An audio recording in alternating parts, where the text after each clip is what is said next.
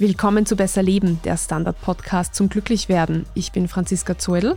Ich bin Martin Schauhuber. Und heute geht es um ein Thema, das uns ausnahmslos alle betrifft: das Träumen. Ja, und das ist auch ein Thema, das viele von uns sehr oft sehr ratlos zurücklässt, wenn man in der Früh aufwacht und sich oh ja. so an Fetzen erinnert. Nicht nur in der Früh. und deswegen haben wir uns heute Verstärkung geholt und zwar von Dr. Brigitte Holzinger. Sie ist Psychotherapeutin, Schlafcoach und erforscht das Zusammenspiel zwischen Psyche und Träumen. Willkommen, Frau Dr. Holzinger. Hallo, grüß Gott. Ganz basic angefangen, was passiert denn eigentlich, wenn wir träumen? Ja, wenn wir das so genau wüssten. Die Traumforschung ist leider Gottes eine Forschungsdisziplin, die auf verschiedenen Prämissen beruht. Eine davon zum Beispiel ist die, dass was jemand erzählt und als Traum erlebt, auch tatsächlich ein Traum war. Das wiederum bringt uns zu der Frage, was ist überhaupt ein Traum? Aber wenn man von der Schlafforschung auf die Traumforschung oder die Träume schaut, dann wird ein Schlafstadium deutlich, das Traumcharakteristika wiedergeben zu scheint. Der REM-Schlaf, der Schlaf der schnellen Augenbewegungen. Und dieses Schlafstadium wird allgemein auch als das Stadium verstanden, in dem wir mit an Sicherheit grenzender Wahrscheinlichkeit auch wirklich träumen. In den letzten 10, 20 Jahren allerdings ist die Diskussion entflammt, ob wir nicht auch eventuell in anderen Schlafstadien träumen könnten, müsste man korrekterweise dazu sagen. Aber der REM-Schlaf ist eben charakterisiert durch schnelle Augenbewegungen, als ob man einen inneren Film abtastet, ein aktives Hirnstrombild, das alleine vom Wachen nicht unterschieden werden könnte und eben der unterdrückten Muskelspannung oder des unterdrückten Muskeltonus, der eben offenbar die Aufgabe hat, dass das, was man da erlebt, also träumt, nicht auch gleich ausagiert wird. Mir fallen da so Videos von Hunden ein, die ganz offensichtlich träumen, dass sie laufen. Da funktioniert der Mensch ja anders. Ganz genau. Genau das ist da bei Tieren anders als beim Menschen. Und interessante Frage natürlich, Herr Schauhuber, warum hat die Evolution da einen Unterschied gemacht? Oder wie kommt das? Nicht? Denn eigentlich Säugetiere haben auch schon REM-Schlaf. Man auch manche andere, aber jedenfalls bei den Säugetieren ist der REM-Schlaf eigentlich überall vertreten. Und ich weiß jetzt nicht, ob da eine Spekulation zu weit führen würde, aber man könnte natürlich, sag mal, der Hypothese nachgehen, ob es der REM-Schlaf ist, der den Menschen zum Menschen gemacht hat in der Evolution. Wow, das ist eine Ansage. Was ich mich da jetzt frage, Schlafwandeln, wäre das dann sowas, wo man eben das, was man im Schlaf sieht, dann auch wirklich ausführt oder ist das ganz ein anderes Thema? Schlafwandeln gehört auch zu den Parasomnien wie auch manches, das während des REM-Schlafs oder Träumens auftritt, ich sage gleich, was das dann wäre, wird aber eher dem Tiefschlaf zugeordnet. Also das heißt dem bisher jedenfalls als traumlos angenommenen Schlaf, in dem das Hirnstrombild sehr ruhig ist, etwa 1 bis 4 Hertz oder vielleicht auch im Theta-Bereich wäre das dann 4 bis 8 Hertz, aber jedenfalls deutlich unterscheidbar zum Wachzustand eher vergleichbar mit manchen Formen des Komas. Und da macht sie dann die Motorik selbstständig, so sehen wir das heute, und führt dazu, dass man zum Beispiel Schlaf wandelt. Auch Sprechen im Schlaf wird diesen Schlafstadien zugeordnet. Aus heutiger Nomenklatur wäre das dann N3, der Tiefschlaf. Also Non-REM, Tiefschlaf. Ganz andere Basis als die, die wir sozusagen während des Träumens hätten oder während des REM-Schlafs besser gesagt. Es gibt da auch eine Schlafstörung, die dazu passt sozusagen, und das ist die REM-Verhaltensstörung. Und es ist eben eine Störung, bei denen die Betroffenen diese Unterdrückung des Muskeltonus nicht haben und wo tatsächlich es so scheint, jedenfalls, als ob die Betroffenen Träume ausagieren. Also da kann es ja zu Verletzungen kommen, man kann sich selber verletzen oder auch den Bettpartner, die Bettpartnerin, indem man zum Beispiel träumt, dass da ein Einbrecher einen bedroht und dann versucht man den vielleicht in die Flucht zu schlagen und schlägt wild um sich und leider vielleicht hat man eine Bettkante im Weg und ja, hoffentlich keinen gebrochenen Zeh oder sowas dann. Ui. Ja, das klingt gefährlich. Bei mir klingelt da ein bisschen, was mir passiert das ganz, ganz selten, dass ich so im Einschlafen, so in diesem Dämmerzustand Ja. noch so träume, dass ich stolper und dann ausdreht und da auch schon einige Male Glück hatte, glaube ich, oder eher, dass meine Freundin Glück hatte.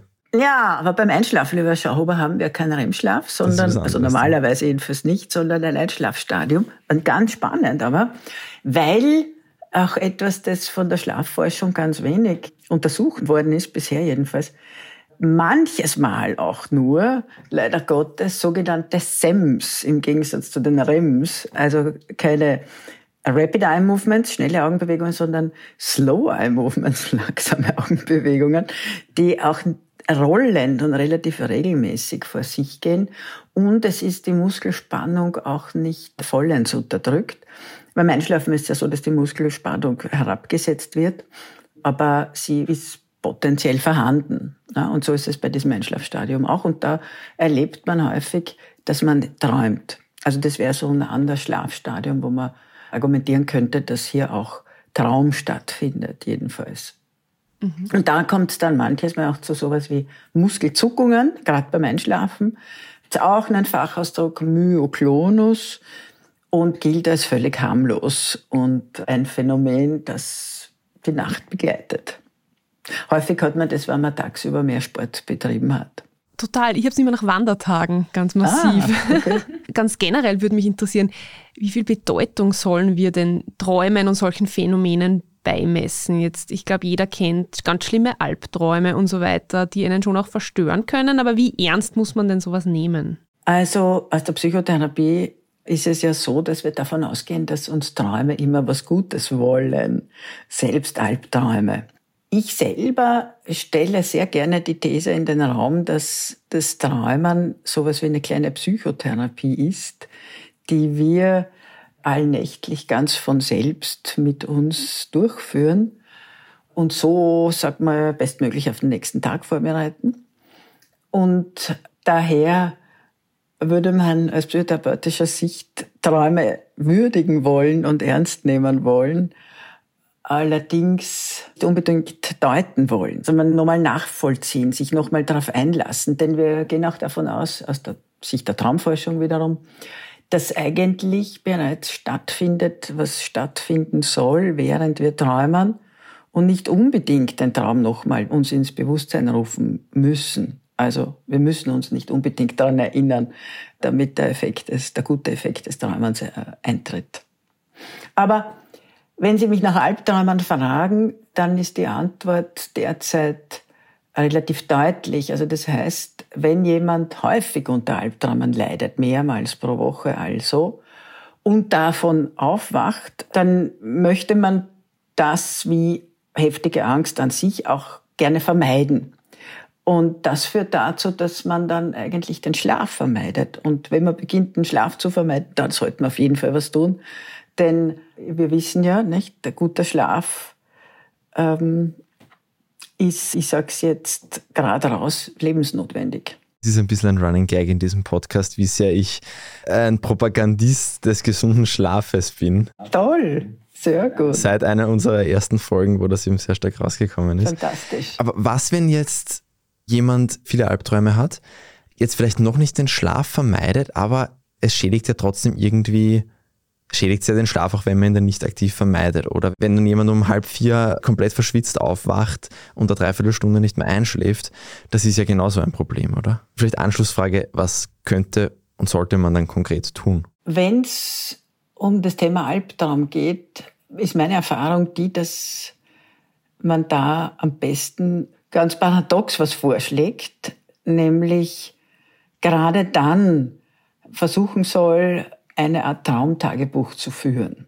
Ich sage immer, Bilder oder die Gedanken, die sozusagen durch den Kopf zischen, kann man fassen, nämlich in Worte fassen. Und dann kann man diese Worte zum Ausdruck bringen. Psychotherapeutisch würde man sagen, sich entlasten, indem man es aufschreibt, notiert, möglichst detailreich, also nochmal nachvollzieht. Und dann wissend, dass alles aufgeschrieben ist und zum Ausdruck gebracht ist, kann man dann das Traumtagebuch zur Seite legen und vielleicht entlastet wieder in die wunderbare Welt von Ruhe und Erholung hineinfinden. Und meistens ist es so, dass die Träume sich dadurch auch ganz von selbst zu verändern beginnen und man kann sagen, eigentlich weiterzuentwickeln beginnen. Ich würde jetzt sagen, dass man da Themen bewältigt hat, aber man schubst die Bewältigung an. Das ist genau der Grund, warum ich vorher postuliert habe, dass Träumen sowas wie eine kleine Psychotherapie sein könnte und eben auch ganz von selber passiert. Mama bleibt sozusagen, könnte man sagen, die Bewältigung stecken und äh, weil es vielleicht zu viel war oder einen überfordert hat und wird zum Albtraum. Und man weckt sich davon, ist also nicht fertig geworden mit dem Thema vielleicht, könnte man so sagen, und wacht dann schweißgebadet auf. Und wenn das sich zu verändern beginnt, sogar bei Albträumen, in denen sich auch traumatisierende Erlebnisse widerspiegeln, wenn sich das zu verändern beginnt, dann kommt da ein Prozess in Gang, der offenbar Verarbeitung einleitet und eben sozusagen die Träume weiterbringt, wenn man so will. Sehr spannend, dass Sie über das Schreiben eines Traumtagebuchs reden. Eine unserer letzten Folgen, in der ging es ums Schreiben eines Tagebuchs und wie hilfreich und heilsam das sein kann. Also klingt total schlüssig, was Sie da übers Träumen sagen ganz generell, also mir passiert es oft, wenn man von einem Albtraum aufwacht, dann googelt man mal irgendwelche Sachen und kommt auf ganz hochseriöse, nämlich überhaupt nicht, Seiten mit irgendwelchen Symbolen, die man in Träumen entdecken kann und die man dann deuten kann und am Ende kommt nichts raus und es ist einfach nur verwirrend. Sie schütteln ein bisschen den Kopf. Ich nehme mal an, es ist nicht gerade die seriöseste Herangehensweise an Träume. Ist so ein Deuten eines Traums denn überhaupt sinnvoll? Ich finde immer, dass diese Neugier, dass man wissen möchte, was bedeutet das? Ja, warum habe ich das geträumt? Womit hat das zu tun? Möglicherweise die eigentliche Ursache ist, beziehungsweise der eigentliche Grund, warum man sich dann mit diesen inneren Bildern beschäftigen möge und sich nochmal darauf einlassen möge. Und ich vergleiche da auch den Albtraum, aber den Traum an sich sehr gern mit einem Kunstwerk sogar, das einen berührt, das vielleicht einen auch bewegt und von dem man gern wissen möchte, ja, was bedeutet denn das? Was hat der Künstler sich dabei gedacht? Was wollte er zum Ausdruck bringen? Und alleine die Beschäftigung mit dieser Frage hat was, sag einmal, Heilsames oder Erweiterndes vielleicht oder Inspirierendes. Und ich glaube, genau darum geht's. Mehr als darum, dass man ein Symbol deutet, das ist etwas, das die moderne Traumforschung so heute nicht mehr macht. Allerdings wertvoll ist, wie in unseren Traumgruppen zum Beispiel, dass andere auch ihre Gedanken mitteilen, was in ihnen zum Beispiel ein bestimmtes Bild in Bewegung gebracht hat oder welche Assoziationen so ein Bild bei ihnen angeregt hat. Und da wird dann immer spannend, das ist, obwohl ein Traum hoch individuell ist, wir das auch so sehen, gibt es offenbar doch kollektive Themen, die da immer wieder auftauchen. Aber diese Traumbüchleins oder was man da so nachschlagen kann heutzutage auch im Internet, ja, ist aus unserer Sicht bestenfalls eine Anregung, man soll es halt nicht allzu ernst nehmen, aber man beschäftigt sich halt trotzdem vielleicht ein bisschen mit dem Bild, lässt sich da nochmal drauf ein und das bewegt wahrscheinlich schon was in uns. Mhm. Weil Sie jetzt schon kollektive Themen angesprochen haben, haben Sie irgendwie gemerkt, dass die Corona-Pandemie unsere Träume beeinflusst hat und unsere Albträume? Das ist jetzt interessant, dass Sie das sagen, denn wir haben gerade eine Publikation über eine unserer Studien eingereicht mit dem Titel Hat die Pandemie uns kollektiv dramatisiert? Berichte aus der Welt des Schlafes und des Träumens. Und wir haben in unseren ICOS-Studien, International Covid Sleep Studies, eine Initiative, die von einem Kollegen aus Finnland, Helsinki, ausgegangen ist, Marco Patinen, 15 Länder involviert hat, vier Kontinente, 25.000 Teilnehmerinnen und da haben wir das Thema Traum hauptsächlich betreuen dürfen. Und wir haben also erstmal schon gefunden, dass die Traumerinnerungshäufigkeit signifikant gestiegen ist. Also das heißt, die Leute haben mehr Träume erinnert. Und da gibt es verschiedene Ursachen beziehungsweise Zusammenhänge, die sich ergeben haben. Offenbar hängt diese kollektive gesteigerte Traumerinnerungshäufigkeit mit vor allem dem Auftreten von mehr Depressionen zusammen. Das vor allem bei jungen Leuten und mehr bei Frauen als bei Männern. Und jetzt publizieren wir gerade ein Paper über die Albtraumhäufigkeit, Nightmare Frequency. Und da sehen wir mehr Zusammenhänge mit erlebten Traumata oder einer Form von Traumatisierung als mit Depressionen. Mich schreckt das jetzt ein bisschen, weil ich wollte eigentlich wissen, wie es dann sein kann, dass ich mich nie an Träume erinnere. Im Vergleich zu anderen Menschen sehr, sehr selten zumindest. Also ich habe vielleicht wirklich im Monat zwei Träume, an die ich mich erinnern kann. Und das auch nur direkt nach dem Aufwachen. Und wenn ich es mir nicht sofort aufschreibe, ist dann eh zehn Minuten später weg. Ist das vielleicht gar nicht so schlecht, wenn man das nicht kann? Wenn Sie jetzt sagen, das korreliert offenbar mit gesteigerten Depressionen. Das ist so eine, sage mal, interessante Frage, wo es aus heutiger Sicht keine richtige Antwort drauf gibt. Aber wenn wir davon ausgehen, dass der Traum ohnehin bewirkt, was er bewirken soll, dann ist es tatsächlich nicht unbedingt erforderlich, dass man sich daran erinnert. Aber andererseits birgt der Traum große Inspirationsmöglichkeiten für alles mögliche Kreative, von Schreiben bis wissenschaftlichem Arbeiten und Musik komponieren. Und insofern glaube ich, kann man sagen, dass der Traum was sehr Plastisches ist. Und je nachdem, ob man ihn braucht oder nicht, merkt man sich die Inhalte häufiger oder weniger häufig. Weil man könnte genauso gut sagen, um eine Depression oder auch eine Traumatisierung zu bewältigen oder besser zu bewältigen, erinnert man dann mehr, damit man eben besser damit fertig wird und sich tagsüber dann noch mehr daran erinnert. Aber ich glaube, da gibt's vielleicht habe ich gerade nochmal die Gelegenheit, das auch in Zahlen zu gießen auch, ich sage mal, eine Disposition, ich möchte nicht sagen eine genetische Veranlagung, ja vielleicht ist es auch epigenetisch, aber wir wissen, dass zum Beispiel das Erinnern von Träumen häufiger in Familien auftritt, beziehungsweise nicht erinnern. Also würde ich jetzt Sie fragen, Herr Schauhuber, hat das Träumen in Ihrer Familie einen Platz gehabt oder nicht, dann würde ich mal glauben, eher nicht. Ja, also nachdem ich mir nicht sicher bin mit der Antwort, ist die Antwort wahrscheinlich nein, weil es wurde halt nicht so drüber geredet. Und es ist ja die Frage offen, ist es etwas Genetisches oder ist es etwas, das eben Eltern beachtet haben und thematisiert haben. Und daher ist man dran gewöhnt oder ist einem das Thema vertraut oder vertraut her. Ja, das ist alles noch offen. Muss schon dazu sagen, dass meine Oma regelmäßig die ganze Familie aufgehetzt hat. Wenn sie von einer Schlange geträumt hat, dann hat er schwanger sein müssen. Es hat natürlich nicht gestimmt, aber es, also da war Träumen schon Thema. Ja, sehr interessant. Aus welchem Kulturkreis ist die Omi gekommen? Aus dem Burgenländischen. Ah, spannend.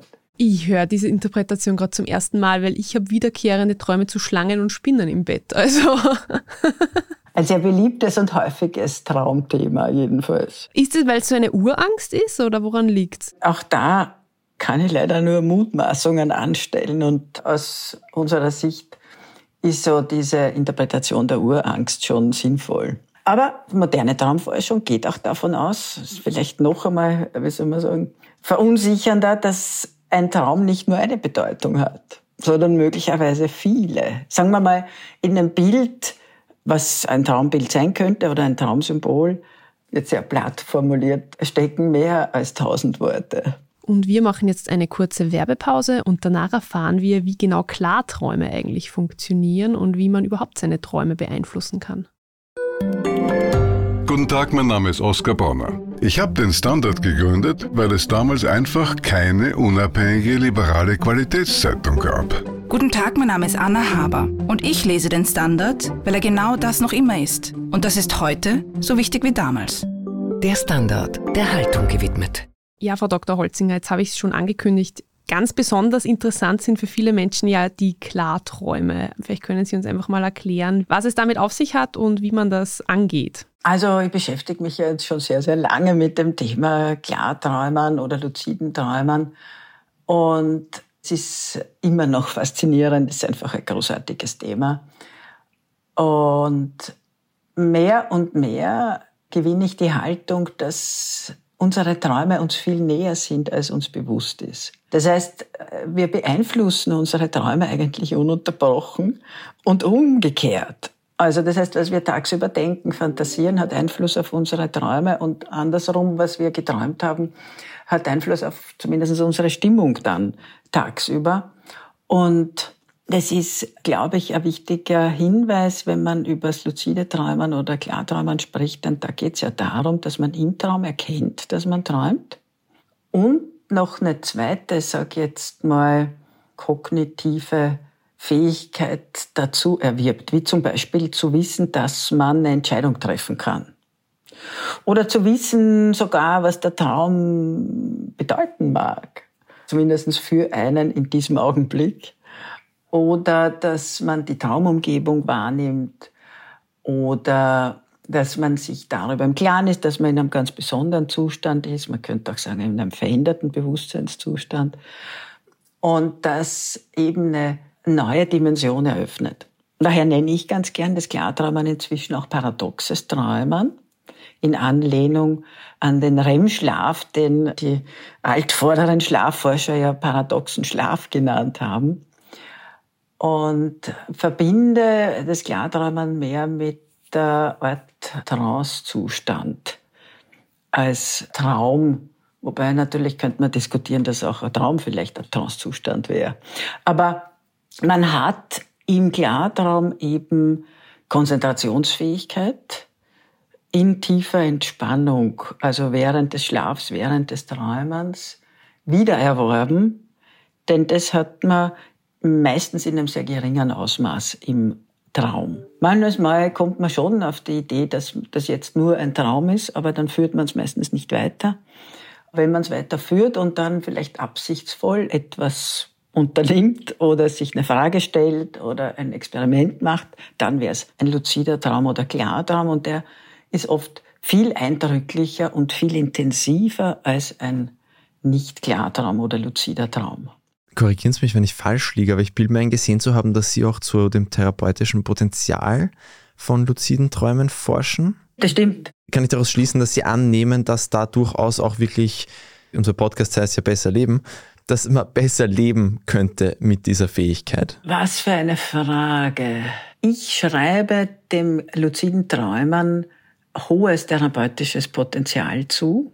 Aber das bedeutet auch, dass man damit vorsichtig und respektvoll umgehen möge und nicht wild rumfuhrwerkt und wilde Experimente durchführt, sage mal, mit Maß und Ziel und der richtigen inneren Haltung auch an diese luziden Träume herangeht. Und wenn diese Faktoren berücksichtigt werden, wenn man sich vielleicht auch noch eine kompetente Begleitung dazu holt, dann würde ich das luzide Träumen als eine riesengroße Bereicherung verstehen beziehungsweise weiß ich, dass es eine unglaubliche Bereicherung ist und es vor allem etwas erlaubt, nämlich das Erleben von purem Glück. Genauso wie man im Traum auch pure Angst erleben kann, kann man auch pures Glück erleben. Und das kann man auch, sagen wir mal, absichtsvoll im luziden Traum zumindest anstreben und vielleicht jedenfalls bis zu einem gewissen Grad auch wirklich erleben. Und dann wäre aus therapeutischer Sicht schon äh, sehr viel getan. Aber womit ich mich eigentlich beschäftigt habe, war zunächst mal, weil ich zeigen wollte, dass das luzide Drama therapeutisches Potenzial hat, war die Fragestellung, ob man mit luziden Träumen, wir haben es damals Kognition im Schlaf genannt, Albträume oder Albtraumhäufigkeit reduzieren kann. Und das ist lang her, 20 Jahre, so um genau zu sein. Und da haben wir mit einer Gruppe von Menschen gearbeitet, die eben zwei bis dreimal pro Woche Albträume erlebt haben und darunter gelitten haben. Und da ist es in hohem Ausmaß gelungen, durch das luzide Träumen die Albtraumhäufigkeit zu reduzieren, im Schnitt auf so etwa zweimal pro Monat. Und das hat die Leute natürlich sehr entlastet und auch dazu geführt, dass man wieder besser geschlafen hat oder halt keine Schlafstörung mehr gehabt hat. Heutzutage wäre ja die sogenannte Albtraumstörung so definiert, dass man mehrmals pro Woche unter einem Albtraum leidet und eben den Schlaf vermeidet. Und am Ende dieser Studie haben die Leute deutlich weniger häufig die Albträume erlebt und auch wieder, ich sage einmal, besser geschlafen, also signifikant besser geschlafen. Aber wie lernt man das luzide Träumen jetzt genau? Wie geht man es an? Ja, also ich meine, wenn ich schnoddrig antworten würde, dann würde ich sagen, indem man entweder eines unserer Bücher liest oder auch ein Seminar bei uns besucht natürlich. Und da gibt's auch welche. Das nächste online ist am 2. Juli. Aber das Wichtigste beim Erlernen des luziden Traums habe ich vorher gerade genannt. Ich glaube, das ist ein Umdenken. Und zwar eben, wir sind so groß geworden, ich weiß nicht, vielleicht Sie ja nicht mehr, aber die Menschen aus meiner Generation und bis dahin jedenfalls so, dass der Traum was Unzugängliches ist. Und Träume sind Schäume und haben keine Bedeutung. Und ja, lass das da nicht so rumfantasieren und sowas. Da umzudenken und zu verstehen, der Traum ist was Wertvolles, ein Ausdruck von innerer Kreativität, von Fantasie, bereichernd, ideengebend, inspirierend und beeinflussbar von dem, was ich tagsüber denke, erlebe, fühle, wahrnehme. Und dann wird es leichter und leichter verständlich, dass man auch diese bislang wenig genützten inneren Bereiche zu erobern beginnt oder auch erobern beginnen möchte. Was nicht bedeutet, jedenfalls nicht aus meiner Sicht, dass man das alles dann steuern soll. Darum sage ich, man soll sich begleiten lassen, denn die Leute kommen natürlich auf eigenartige Ideen, was man da alles machen kann. Und die Frage ist, ist das alles gesund oder förderlich? Und da glaube ich eben, dass man schon bestimmte Verhaltensweisen oder Richtungen berücksichtigen sollte. Es ist das Klarträumen sehr spannend. Ja. Also lassen Sie uns darüber reden, wie man vorgehen sollte. Ja. Und das ist eben sehr respektvoll. Man kann sich vorstellen, man ist so wie ein kleines Kind da in der eigenen Fantasiewelt und so wird man das Kind bei der Hand nehmen und durch die Welt führen, behutsam, liebevoll und eher integrativ als dissoziativ ich glaube, für sehr viele Menschen war das erste Mal, dass sie so wirklich so bewusst über ich sag mal, die technische Seite des Träumens unter Anführungsstrichen nachgedacht haben, war der Hollywood-Film Inception. Ich denke mal, der war ja auch in ihrer Wissenschaftscommunity, wird man ja wahrscheinlich auch drüber geredet haben. Ich nehme an, Sie haben ihn noch gesehen. Sie nicken sehr gut. Zum Beispiel dieses Stichwort, man weiß nicht im Traum, wie man dorthin gekommen ist, wo man ist. Ist das korrekt? Also ich meine, mir ist schon klar, dass man nicht da im Traum herum fuhrwerken kann und in der Realität Sachen ändern kann.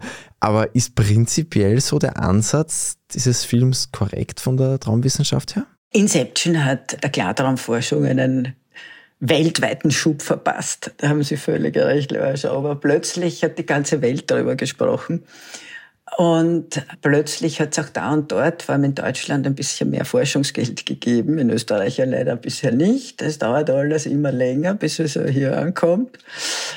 Aber wir haben gerade davon gesprochen, wie man luzide Träumen lernen kann. Da gibt es ja zwei altvordere, großartige Wissenschaftler, also Paul Tole aus dem deutschsprachigen Raum, der den Begriff Klartraum geprägt hat, und Stephen Laberge aus dem englischsprachigen Sprachraum, der zu diesem Phänomen Lucid Dreaming sagt. Und ich habe mir erlaubt, einfach damals in meiner Dies, die ich da bei Stephen Laberge gemacht habe, an der Stanford-Universität, noch länger als 30 Jahre her, schrecklich einfach zu übersetzen und also auch luzides Träumen dazu zu sagen, weil bis dahin war eben der Begriff von Paul Toller gängig, wenn überhaupt irgendwas gängig war, das war eben Klartraum. Beide haben zwei Formen der Klartrauminduktion genannt, beschrieben.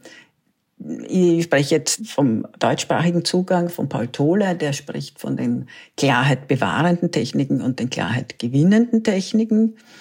Und Sie haben gerade eine Klarheit gewinnende Technik angesprochen, lieber Schauber. Man kommt plötzlich drauf, dass man träumt.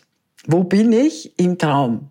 Und das erreicht man, wenn man das absichtsvoll herbeiführen möchte, indem man sich tagsüber mehrfach fragt, träume ich oder wache ich und dann einen von drei möglichen Reality-Checks durchführt. Ich präferiere die Klarheit bewahrenden Techniken, das heißt beim Einschlafen sozusagen Bewusstsein, wenn man so will, oder Kognition aufrecht zu erhalten, um sozusagen dann in den Traum hinein zu erwachen, wenn man so will. Das sind auch Techniken, die äh, zum Beispiel vom tibetanischen Buddhismus beschrieben werden, indem ja das luzide Träumen als eine Technik existiert hat, lang bevor wir uns damit beschäftigt haben. Ich habe bei beiden übrigens, bei Paul Tole und bei Stephen Laberge lernen dürfen. Paul Tole war Gestalttheoretikerin und ich bin Gestaltpsychologin und dann auch Gestalttherapeutin geworden. Und habe eigentlich über Paul Tole vom Klarträumen erfahren. Ich habe nicht spontan klar geträumt, ich habe es auch gelernt. Und ich werde auch immer wieder gefragt, ja, wie ist das denn heute? Ich war einfach neugierig, wie das ist und als junger Mensch war ich recht enthusiastisch. Heute weiß ich, man braucht Zeit, Energie, Konzentration und Hingabe, um das luzide Träumen zu erwerben. Im Erwachsenenalter, ein Kind kann das meistens nach zwei Nächten. Wenn man jetzt sagt, man möchte das seinen Kindern quasi näher bringen, muss man dann wahrscheinlich umso mehr schauen, dass man es ihnen richtig näher bringt. Ganz genau und nicht fanatisch und nicht zu häufig und nicht zu viel. Denn möglicherweise, wir haben, also eine meiner Studentinnen hat vor vielen Jahren eben eine Studie gemacht, da war man noch interessiert an Erkenntnistheorie mehr, ab wann ein Kind denn einen Traum als Traum identifizieren kann. Spannende Frage, die bisher kaum aufgegriffen worden ist. Und da hat sich ergeben, dass Kinder etwa ab dem zweiten, dritten Lebensjahr beginnen, Träume von zum Beispiel Märchen oder auch Fernsehsendungen, die sie gesehen haben, unterscheiden zu lernen. Und dass diese Unterscheidungsfähigkeit dann so mit fünf, sechs hergestellt ist. Kann sein, stelle ich wieder eine These in den Raum, dass sowas wie ein Realitätssinn erst gelernt werden muss. Und da würde ich vorsichtshalber sagen, sollte man nicht zu sehr störend eingreifen. Ja, klingt plausibel.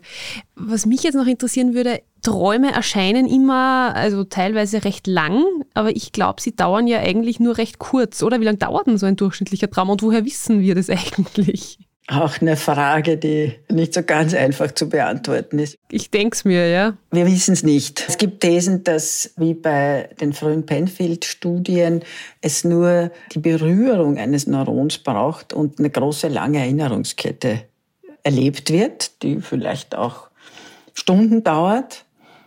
Aber wir wissen aus den physiologischen Erforschungen oder Projekten von Stephen LaBerge, dass beim luziden Träumen die Zeiteinschätzung ganz ähnlich der Zeiteinschätzung im Wachzustand ist.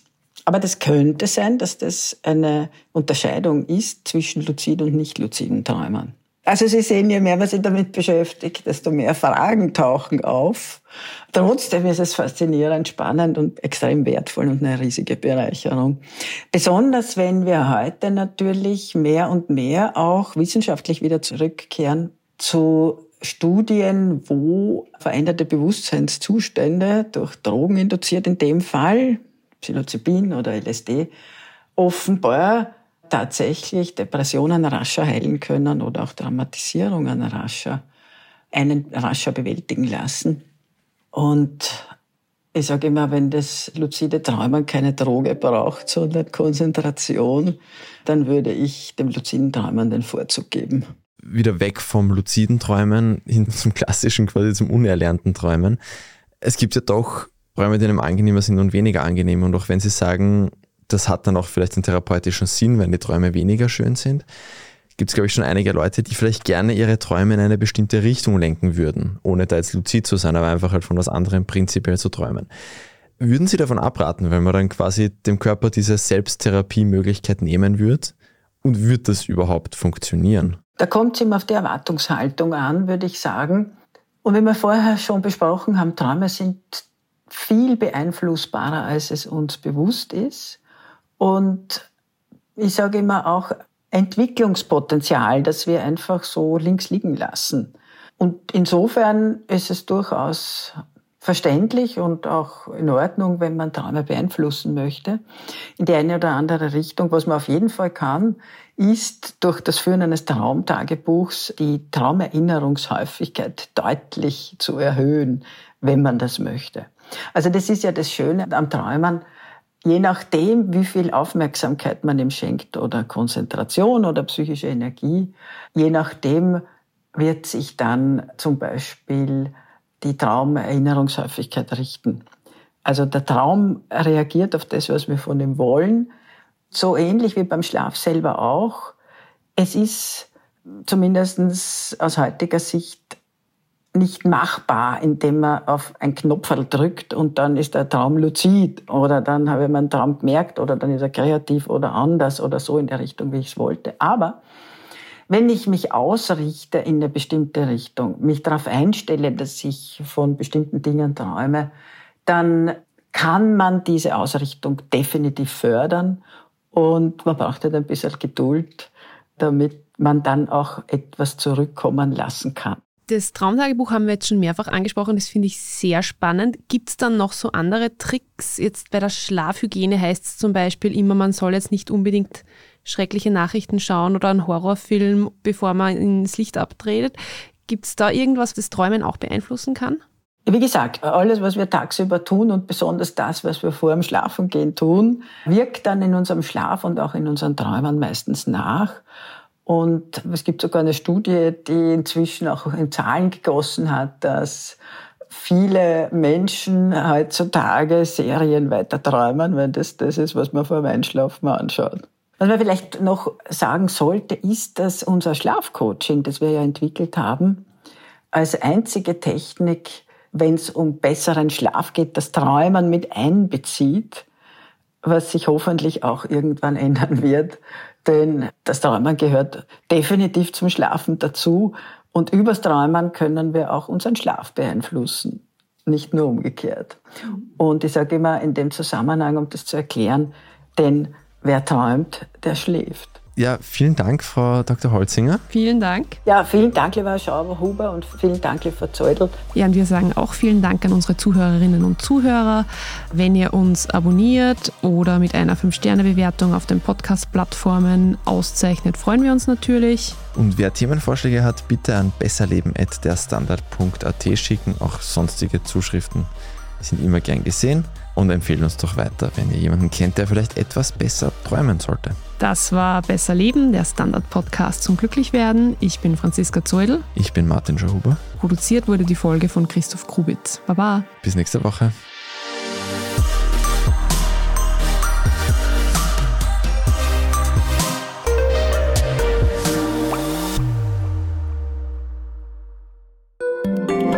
Ein Job mit mehr Verantwortung wäre super.